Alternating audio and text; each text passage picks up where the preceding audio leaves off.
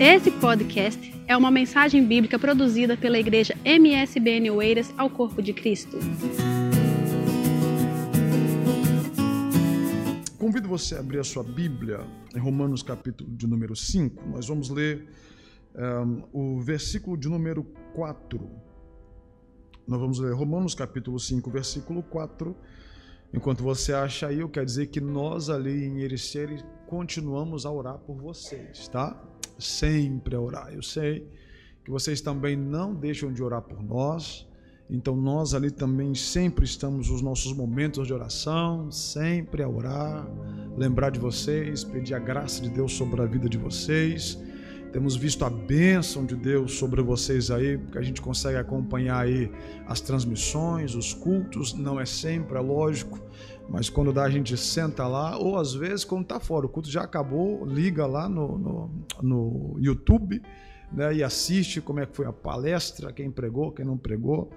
E uma bênção, é, que Deus continue abençoando vocês de uma forma muito especial, tá? No nome de Jesus Cristo. Hoje, é quase, isso é raro, mas hoje consegui trazer a família, né? Graças a Deus. Uma raridade para ela estar tá aqui, ela falhou com as mulheres lá do outro lado, né? Hoje a atividade das mulheres. Ela falou: Eu quero ir com você. Então, amém. Quer ir, graças a Deus, vamos juntos. E hoje tem aqui a, a, a esposa e os filhos. É, para mim é muito bom. Vamos lá. Romanos capítulo 5, versículo 4 diz: e a paciência, a experiência, e a experiência, a esperança. Eu quero ficar com essa parte de a experiência, a esperança. Eu sei que você conhece muito bem o texto, Uh, mas vamos voltar ainda no versículo 3, porque a gente no versículo 3 consegue entender melhor a, a, a, ideia. Nós vamos ficar com essa parte do final do versículo 4, mas vamos desde o versículo 3. Diz: E não somente isto, mas também nos gloriamos nas tribulações, sabendo que tribulação produz o quê? Produz, tribulação produz o quê? Paciência. E a paciência produz o quê? Experiência. E a experiência produz esperança. Hoje eu quero falar sobre o que a experiência produz. É sobre isso que nós queremos falar nesses minutos. Falar sobre o que a experiência produz. É lógico que nós sabemos que, ou pelo menos é concordado em muitos lugares, por muitos teólogos, que a carta de Paulo à igreja de Roma é a carta mais teológica. É aqui que ele fala, abre o jogo acerca da graça, acerca de salvação, acerca de justificação. É, é, é, é, é a carta mais teológica. Quer entender né, o evangelho, quer entender a, a, a ideia cristã é, então, se você ler a carta de Paulo aos Romanos, você vai entender fácil, claro, tranquilamente, sem problema nenhum, uma linguagem clara, que também aqui não é, não é muito, não traz uma linguagem muito difícil, apesar de às vezes o pensamento ser bastante profundo, mas a linguagem é muito, muito acessível, muito fácil. Né? Mas aqui nesse texto, nós queremos falar sobre a experiência. O que a experiência produz? Paulo vai dizer para a gente aí, e nós, você como um bom leitor, já entendeu que se você quiser pedir para Deus, é paciência, nessa regrinha que Paulo coloca aqui, tem uma forma muito especial de Deus te dar paciência, né? Ele não vai abrir a sua cabeça e depositar paciência, tá aqui, não. Ele vai te fazer pelo convívio do dia a dia, pela situação do dia a dia, fazer com que você trabalhe ou trabalhar em você o aspecto de paciência. E a melhor forma de Deus trabalhar o aspecto de paciência na nossa vida, pelo que o texto diz, é dando o que pra gente? Dando tribulação. Não vai dar tribulação. Tribulação produz paciência. Então você que ora lá, Senhor, me dê paciência com essa mulher que está difícil. Então o Senhor vai dar umas tribulações nessa mulher, ou através dessa mulher, para essa paciência chegar. Você está dizendo para esse, orando assim, o Senhor me dê paciência com esse marido, Senhor. Porque se o Senhor me der força, vai dar problema, né? Me dá paciência. Então ele vai dar tribulação, problema no meio desse, desse relacionamento aí, para a paciência ser desenvolvida. Em tantos outros aspectos. Aí ele segue a linha dizendo que se a gente quer é, paciência, Deus vai dar tribulação. Ele vai dizer que tribulação produz paciência, paciência produz experiência e experiência produz esperança. Irmão, coisa boa é lidar com gente experiente. A experiência é uma das, das coisas excelentes da vida. A experiência conta demais em todos os segmentos da vida. A experiência conta muito no sentido de trabalho, né? Quando você vai lá entregar o seu currículo no trabalho onde você está, foi entregar o seu currículo, está concorrendo a uma vaga de emprego. Se você já é alguém que tem 10 anos de experiência no ramo, e vem outra pessoa que acabou de se formar ali naquela, naquele ramo, naquela atividade trabalhista ali, se olharmos no aspecto natural, você vai ter mais é, capacidade de ter aquela vaga de trabalho, porque a experiência que você já tem pesa muito. Nós gostamos de confiar em quem tem experiência. Por natureza, nós gostamos de depositar confiança em quem já demonstra experiência. Vamos lá. Se a gente fosse uma vez num dentista, você já deve ter ido no dentista, e você precisa arrancar o dente. Se tiver a coragem de chegar lá e, disser, e perguntar para o dentista: Olha, quantos dentes você já arrancou? E se ele responder para você, é o primeiro que eu vou arrancar, como é que você fica? Você já fica, eita, é ou não é? Você é o primeiro que você vai arrancar? Eita, rapaz. Você disser, não, já é o centésimo, já, já passou da conta, você já fica mais tranquilo. Porque alguém já tem experiência, já está tranquilo. Né? Você aí que viaja bastante, vai pegar o avião, aquela comitiva lá, né, com o piloto, o copiloto, o pessoal que trabalha, e tendo a oportunidade de chegar lá para o piloto e falar: olha, né, quem é o piloto aqui? Sou eu. Então, olha, é você que vai conduzir a gente. Me diz uma coisa aí: quantos voos você já fez? E se ele responder, é o primeiro que eu vou fazer, como é que você vai ficar? Você vai entrar no avião e fazer a oração de Jesus: Pai em suas mãos eu entrego o meu espírito. Porque é a primeira vez que esse cara está conduzindo. Nós, se ele falar bem assim, rapaz, já fiz tantas mil horas de voos aí, você vai, tá tranquilão, tá seguro. Se a gente for no médico é do mesmo jeito. Né? Vamos pegar as mulheres aí que são mais detalhistas e quer mexer no nariz, quer mexer nos lábios, quer mexer nisso, naquilo, fazer uma lipo e chegar para o médico e perguntar quantas lipos você já fez. Se disser, olha, você já deve ser a milésima pessoa que eu vou atender. Amém. Se ele falar, você é a primeira que eu vou atender, a mulher vai marcar para outro. Porque nós gostamos de confiar em alguém que tenha experiência. Quando nós vamos para a vida cristã, não é diferente. Bom é podermos estar perto de pessoas, nos relacionarmos com pessoas que tenham experiências na vida cristã experiências com Deus, experiências sobrenaturais. Porque as pessoas que têm experiências têm a sua reação diante da situação a enfrentar diferente daquelas que não são experientes. Até porque, quando falamos de ministério, um dos conselhos de Paulo para Timóteo é o seguinte: não separe neófito para o ministério. Ou seja, o recém-chegado, o novo convertido, o que está chegando agora. Não, não separe, porque ele não tem experiência. Ele não tem experiência. Na, na, na, justificação que ele dá no texto, fala: para que ensoberbecendo-se não caia na fruta do diabo, mas só vai se ensoberbecer o neófito, que chegou agora. E falta ali experiência. Na vida cristã é bom relacionar com pessoas que tenham experiências com Deus porque as experiências com Deus marcam a vida das pessoas.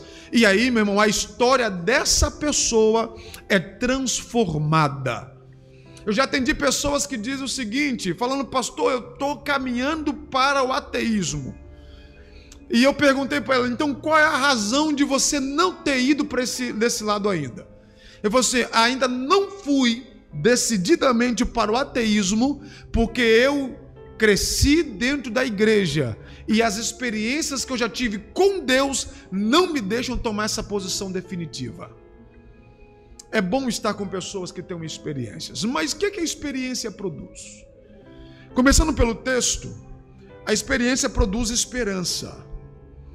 Esperança aqui vem com a, com a ideia de certeza. A esperança vem aqui com a ideia de convicção. Vamos, vamos contextualizar? Nós estamos a viver um momento de pandemia. Lógico. Nós nunca vivemos, pelo menos não temos esse registro aí, de um período de pandemia, uma situação que atingiu globalmente, né, de uma forma é, é, rápida, todo mundo junto, de vez.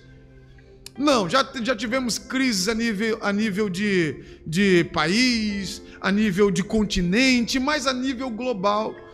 Todos nós estamos a viver isso pela primeira vez. Mas nós já temos experiências de outras situações. Já enfrentamos a H, H1N1, já teve, tivemos experiências aí difíceis, complicadas aí com, com ebola e com todos os outros problemas. E passamos lá, enfrentamos o problema, vencemos, Deus nos deu graça para vencer a situação. Tantas outras doenças aí espalhadas pelo mundo, há uns anos atrás, quando a, a SIDA se tornou conhecida, uma explosão no mundo aí, né? E todo mundo com medo e que não podia nem comer no mesmo garfo, na mesmo, nos mesmos talheres e pratos que a pessoa que era que estava contaminada é, podia participar, né? E, e a, a e nós fomos vencendo, fomos vencendo, fomos vencendo, fomos vencendo. Hoje estamos a enfrentar um inimigo quase desconhecido, que ainda nem tem vacina é, definitiva contra ele, mas nós temos experiência de Deus nos ter dado a graça de vencer e passar pelos problemas lá de trás. A convicção que temos hoje pela experiência lá de trás, é assim como Deus nos deu vitória lá atrás, também nos dará vitória no dia de hoje para que o nome dele seja glorificado. Dá-nos a convicção. É essa esperança que ela traz para nós. Dá-nos a convicção. Vamos pegar outra, outra questão da vida. Há uns anos atrás vencemos uma crise terrível que o nosso país passou difícil, complicado, que tanta gente na altura da crise falou: Deus falou comigo que é hora de fazer o quê? Sair daqui. Embora, e tanta gente foi, mas tantos outros também fizeram o quê? Deixa eu ficar. Vou aguentar. Né? Deixa eu manter os meus pés aqui. Acreditaram que Deus iria fazer milagres. Acreditaram que Deus ia sustentá-las no momento difícil, no momento da crise. Passamos vencemos, superamos, ficou-nos como experiência. E hoje, quando olhamos para os analistas financeiros, eles dizem que a crise que se avizinha, e Deus queira que eles estejam errados, mas dizem que a crise que se avizinham, se avizinha é ainda mais profunda do que aquela que vencemos. Porém, nós, como igreja, que Deus nos deu a graça de vencer e passar por tantas outras, pela experiência que temos, levantamos a bandeira do Evangelho e dizemos: o mesmo Deus que nos deu a condição de passar pela última, também nos dará a condição de passar pela próxima, e o nome dele será glorificado no meio do seu povo. A experiência dá-nos esperança, dá-nos convicção, dá-nos certeza dá-nos fé. Nós entendemos no Hebreus 1 ou 11:1, desculpa, falando sobre a definição de fé. Ora, a fé é o firme fundamento das coisas que se esperam e é a prova daquilo que não se vê. É fé. Isso é tão importante na vida cristã que no versículo 6 ele vai dizer que sem fé é impossível agradar a quem? A Deus. A experiência produz em nós esperança produz em nós. E é bom, irmãos, ter experiências com o Senhor. Eu sei que as experiências que Ele nos deixa passar nem sempre são tão boas como nós queríamos, mas são experiências. Por exemplo, João capítulo 11, Marta e Maria manda chamar Jesus porque, pela experiência dela, a, a experiência que elas conheciam acerca de Cristo é: Jesus pode curar o nosso irmão. Se Jesus chegar aqui em Betânia, a doença vai embora. Essa era a convicção, essa era a esperança, essa era a certeza. Se Jesus chegar em Betânia, vai vir na nossa casa, vai repreender a enfermidade, ele chegando, a doença vai embora. Só que o Senhor Jesus queria levá-los a um outro patamar de experiência com Ele próprio. E você conhece a história que Jesus só chega lá depois de quatro dias que Lázaro morreu. E já chega dizendo: Olha, me levem aonde está ele enterrado chega lá diz: Olha, né, tirem a pedra aí do sepulcro, né, destapem o túmulo. Alguém vai dizer: Já tem quatro dias. Jesus, oh, rapaz, tira a pedra aí, fazendo um favor. Eu creio com todo o carinho que ele sempre teve. Tira a pedra, fazendo um favor. As pessoas obedecem ele. E ele faz uma oração simples, orando, dizendo: Deus, faz um milagre. Não é para que eu fique convencido, mas para que as pessoas vejam que o Senhor é Deus e também me enviou. Então, né, volta-se então para o sepulcro e diz: Olha, Lázaro, vem para fora e aquelas pessoas observam Lázaro. Irmãos, eu não sei se ele veio pulando, se ele veio flutuando. O texto diz que ele estava todo enfaixado, mas as pessoas viram um defunto quatro dias enterrados tornar a vida. E ali ficou manifestado que o nosso Jesus, além de curar enfermidades, além de levantar é, coxos, além de curar cegos, também tem poder sobre a morte. O nosso Jesus tem poder sobre a morte a experiência daquele pessoal foi para outro patamar. Opa!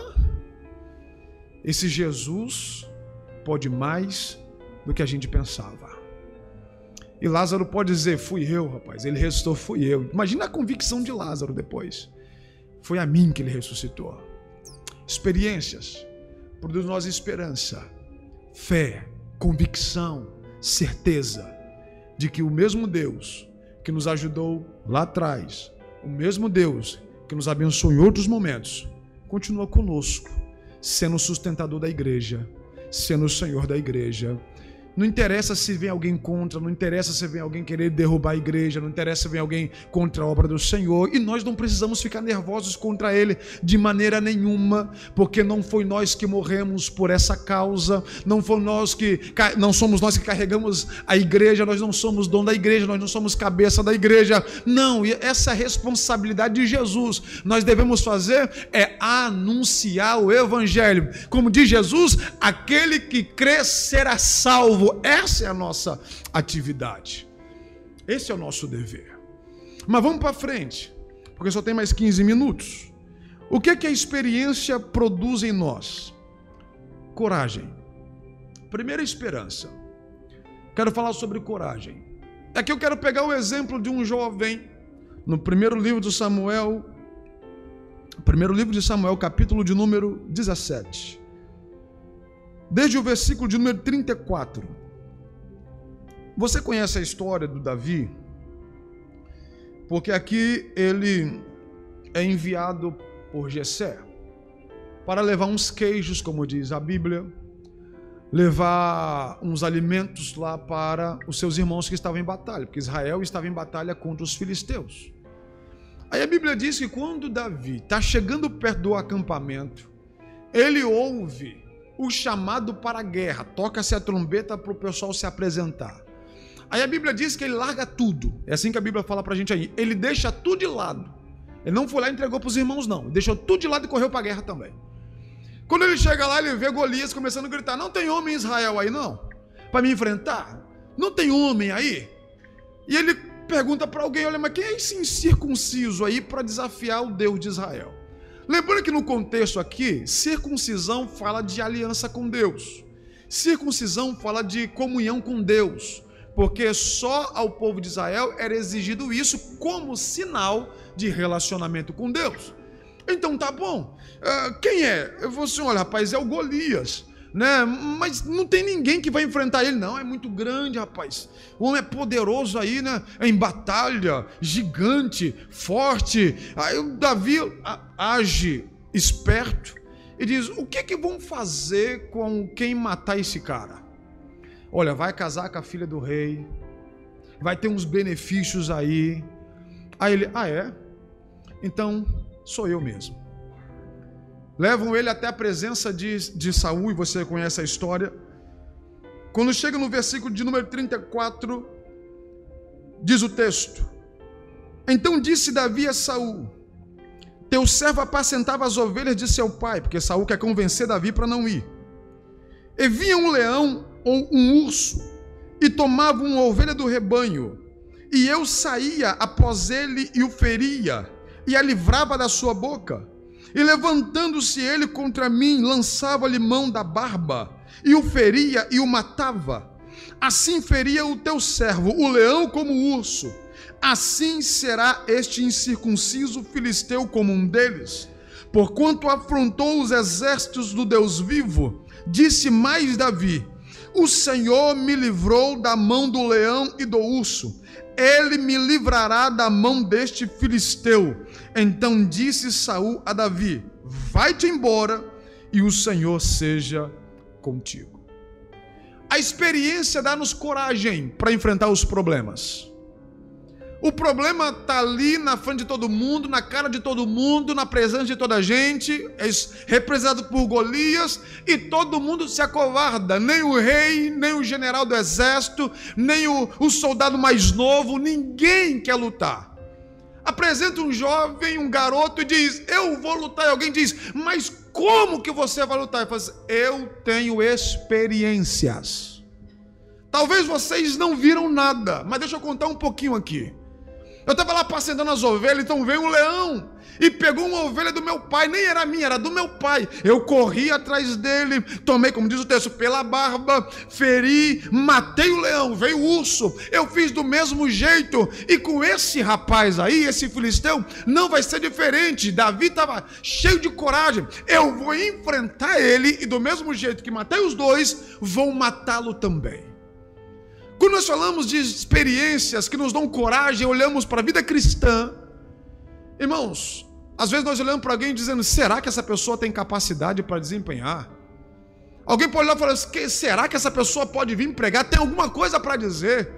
Será que essa pessoa pode liderar um departamento? Nunca vi fazendo nada na igreja. Será que essa pessoa tem bagagem para pregar no culto? Tem bagagem para ensinar no, no, no, no departamento? Para ser professor da escola bíblica dominical? E talvez nós não sabemos as experiências que essa pessoa já traz na sua bagagem. As experiências que ninguém viu. Os momentos em particular com Deus em que Deus lhe deu vitória sobre os seus problemas os momentos de joelhos na presença do Senhor e Deus lhe deu vitória sobre as circunstâncias adversas.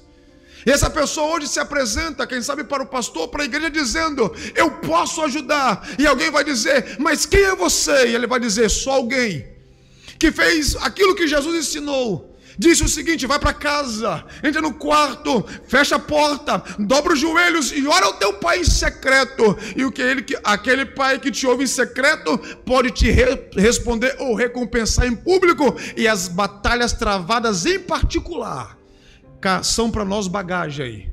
Para quando nós chegamos diante do grupo, chegarmos numa situação que Deus quer colocar diante de todos, alguns não vão querer. Mas aqueles que têm particularidade com Deus, aqueles que têm bagagem com o Senhor, aqueles que têm intimidade com o Senhor, aqueles que têm oração, aqueles que têm consagração, aqueles que têm experiências íntimas com o Senhor, diz o seguinte: deixe sair. Algum, alguém pode não querer ir, alguém pode estar com medo, mas deixe sair. Deus nos dará vitória mais uma vez. Coragem. Tem muitos medrosos, irmãos. Claro que tem medrosos. Não foi esse o chamado que Deus mandou Gideão fazer? Quem é medroso e covarde faz o quê? Volta para casa. Tinha 32 mil. Quantos mil voltaram? 22. Tem muita gente medrosa, irmãos. Mas aqueles que carregam a sua bagagem de experiências com Deus, esses não têm muito problema, não. Não, esses não. Esse segue em frente. Esse não olha para a situação do, do, financeira. Não. Ele sabe que Deus pode suprir a situação financeira. Claro que pode. Esse não olha para a limitação que está na sua frente. Porque ele sabe que o Deus que ele serve é poderoso para tirar aquela limitação que está ali na frente. Ele sabe, ele não olha para a quantidade de pessoas, porque ele sabe que Deus é poderoso para fazer com muitos, mas para fazer com poucos também. Mas isso é nas experiências com Deus, é nas intimidades com o Senhor. Irmãos, que Deus nos dê cada vez mais intimidades, momentos de experiências íntimas com Ele Algumas pessoas não vão ver, a maioria, ninguém vai saber. Meu Deus do céu. Mas você estará cheio de coragem, cheio da graça, cheio da unção, cheio do poder de Deus, por aquilo que Ele fará na sua vida, para que o nome dele seja glorificado. Para eu encerrar, eu quero falar sobre um outro item sobre o que a experiência produz. A experiência produz também amadurecimento, produz esperança, coragem, mas produz também amadurecimento. O texto que nós temos lá de Romanos 12, que é o nosso texto áureo do MSBN no ano 2020, o verso 2 diz, o versículo 2: E não vos conformeis com este mundo, mas transformai-vos pela renovação do vosso entendimento, para que experimenteis qual seja a boa, agradável e perfeita vontade de Deus. Para andar na vontade de Deus, para querer andar, para ter desejo de andar, para ansiar por isso, tem que ser alguém maduro na fé. Porque aqueles que não são maduros na fé querem andar segundo a sua própria vista. Quem não é maduro na fé anda segundo a sua própria vista. Oeiras não está muito bom de emprego, então deixa eu correr para outro lado, vou sair daqui. Oeiras está numa situação difícil assim assim, então deixa eu sair daqui e vou para outro lado. Portugal está uma situação mais complicada, deixa eu mudar de país, até porque ser imigrante em Portugal, ser imigrante na Espanha, ser imigrante no Reino Unido é imigrante do mesmo jeito, para quem é imigrante. Para quem não é imigrante, não, aqui não, então vou para outro, porque se eu, se eu imigrar, vai ser melhor. E talvez a gente saia da vontade de Deus. Talvez saímos.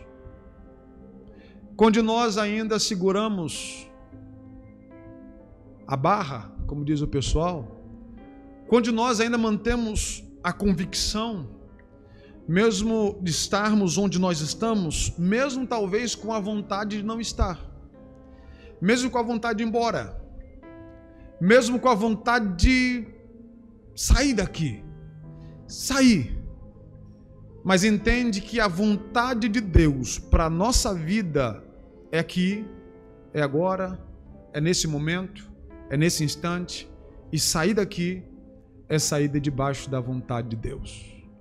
Tomar tais decisões, ou talvez outras decisões da vida, é sair da direção de Deus. E nós, como cristãos, precisamos ter a maturidade, porque só vai experimentar a boa, perfeita, agradável vontade de Deus, experimentar a experiência, aquele que tem amadurecimento, aquele que é maduro, aquele que não anda para um lado e para o outro, correndo atrás da onda. Parece que aqui está melhor, vou para ali. Parece que aquela igreja está melhor, vou para ali. Parece que aquele movimento está fluindo mais, vou para ali. Parece que aquela situação está sendo mais favorável, vou para ali. Não. Lembra da história de Abraão e de Ló? Os pastores deles brigaram, nem foi eles que brigaram, mas foi os pastores deles que brigaram, porque o espaço já era pequeno, os dois eram prósperos. E Ló não entendia que a prosperidade dele não era por causa dele mesmo, mas era por causa da bênção de Deus sobre a vida de Abraão, que atingia a vida de Ló também. Abraão, com capacidade, amadurecimento, Abraão convicto disso, chegou para Ló e disse: Escolhe o um lugar. Se você for para a direita, eu vou para a esquerda. Se você for para a esquerda, eu vou para a direita. E a Bíblia diz que Ló olha para as campinas de Gomorra, né? E viu lá bonito e diz: é para ali que eu vou. E para o lado de Abraão ficou as pedras. Para o lado de Abraão ficou um lugar mais árido, mais difícil, mais complicado. Ló nem teve a humildade de dar prioridade para o mais velho, nem isso ele teve.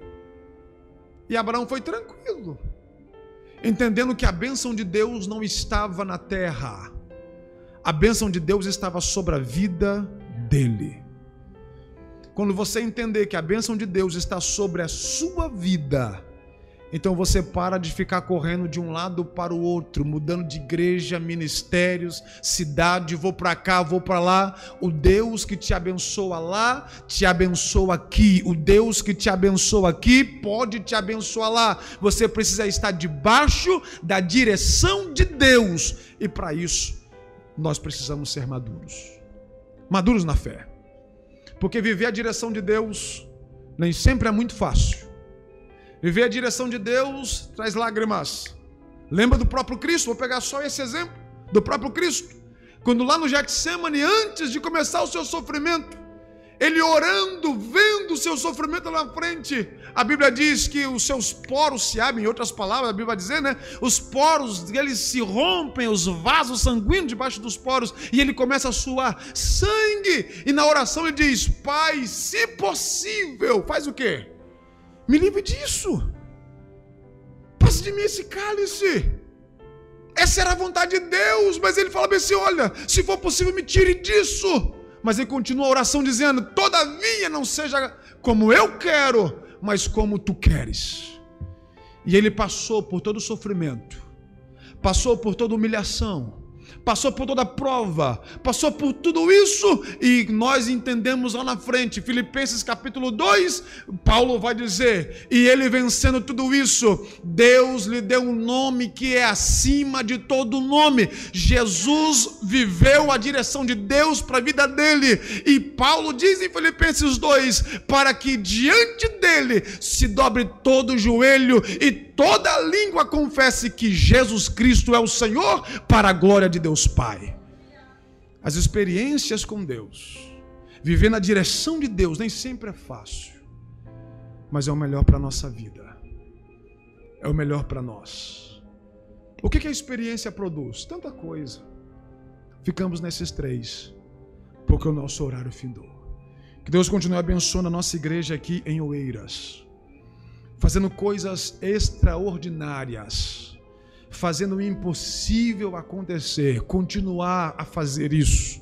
E que venha assim, irmãos, tempos melhores, maiores, tempos mais favoráveis, se é assim que podemos dizer, com mais salvação de almas, com mais batismo no Espírito Santo, com mais demonstração de poder, com mais pessoas sendo curadas, aleijados saiam daqui andando, cegos saiam daqui enxergando, mudos saiam daqui falando, que Deus opere coisas tremendas, para que o nome dele seja glorificado no meio de vocês aqui, na Eiras, aqui em Oeiras, no nome de Jesus. Deus abençoe.